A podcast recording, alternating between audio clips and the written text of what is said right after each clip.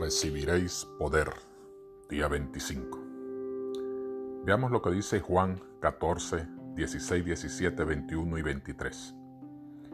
Y yo rogaré al Padre y os dará otro consolador, para que esté con vosotros para siempre el Espíritu de verdad, al cual el mundo no puede recibir, porque no lo ve ni lo conoce. Pero vosotros lo conocéis porque vive con vosotros y estará en vosotros. El que tiene mis mandamientos y los guarda, ese es el que me ama. Y el que me ama será amado por mi Padre, y yo lo amaré y me manifestaré a él. Respondió Jesús y le dijo, El que me ama, mi palabra guardará, y mi Padre lo amará, y vendremos a él y haremos morada con él. El Espíritu Santo ha estado con los hombres en las épocas pasadas pero desde el Pentecostés en adelante, el propósito de Dios ha sido que esté en vosotros. Esto ha de ser una realidad sagrada. El mundo no lo recibe porque no lo ve. La devoción del mundo se tributa a lo visible y material y perecedero, pero el cristiano debe experimentar en su ser la morada personal e interna de Dios, el Espíritu Santo.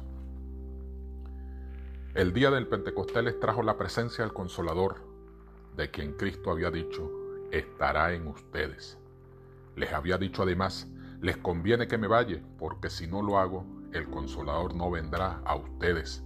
En cambio, si me voy, se lo enviaré a ustedes. Y desde aquel día, mediante el Espíritu, Cristo iba a morar continuamente en el corazón de sus hijos. La unión con sus discípulos sería más estrecha que cuando estaba personalmente con ellos. La luz, el amor y el poder de la presencia de Cristo resplandecían de tal manera por medio de ellos que las gentes al mirarlos quedaron asombrados y reconocieron que habían estado con Jesús. El Camino a Cristo, página 111. La gente ve que has estado con Jesús, el Espíritu Santo puede hacer posible esa realidad en nuestra vida.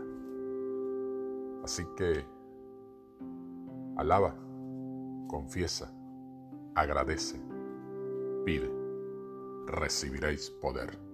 Dios te bendiga en este día.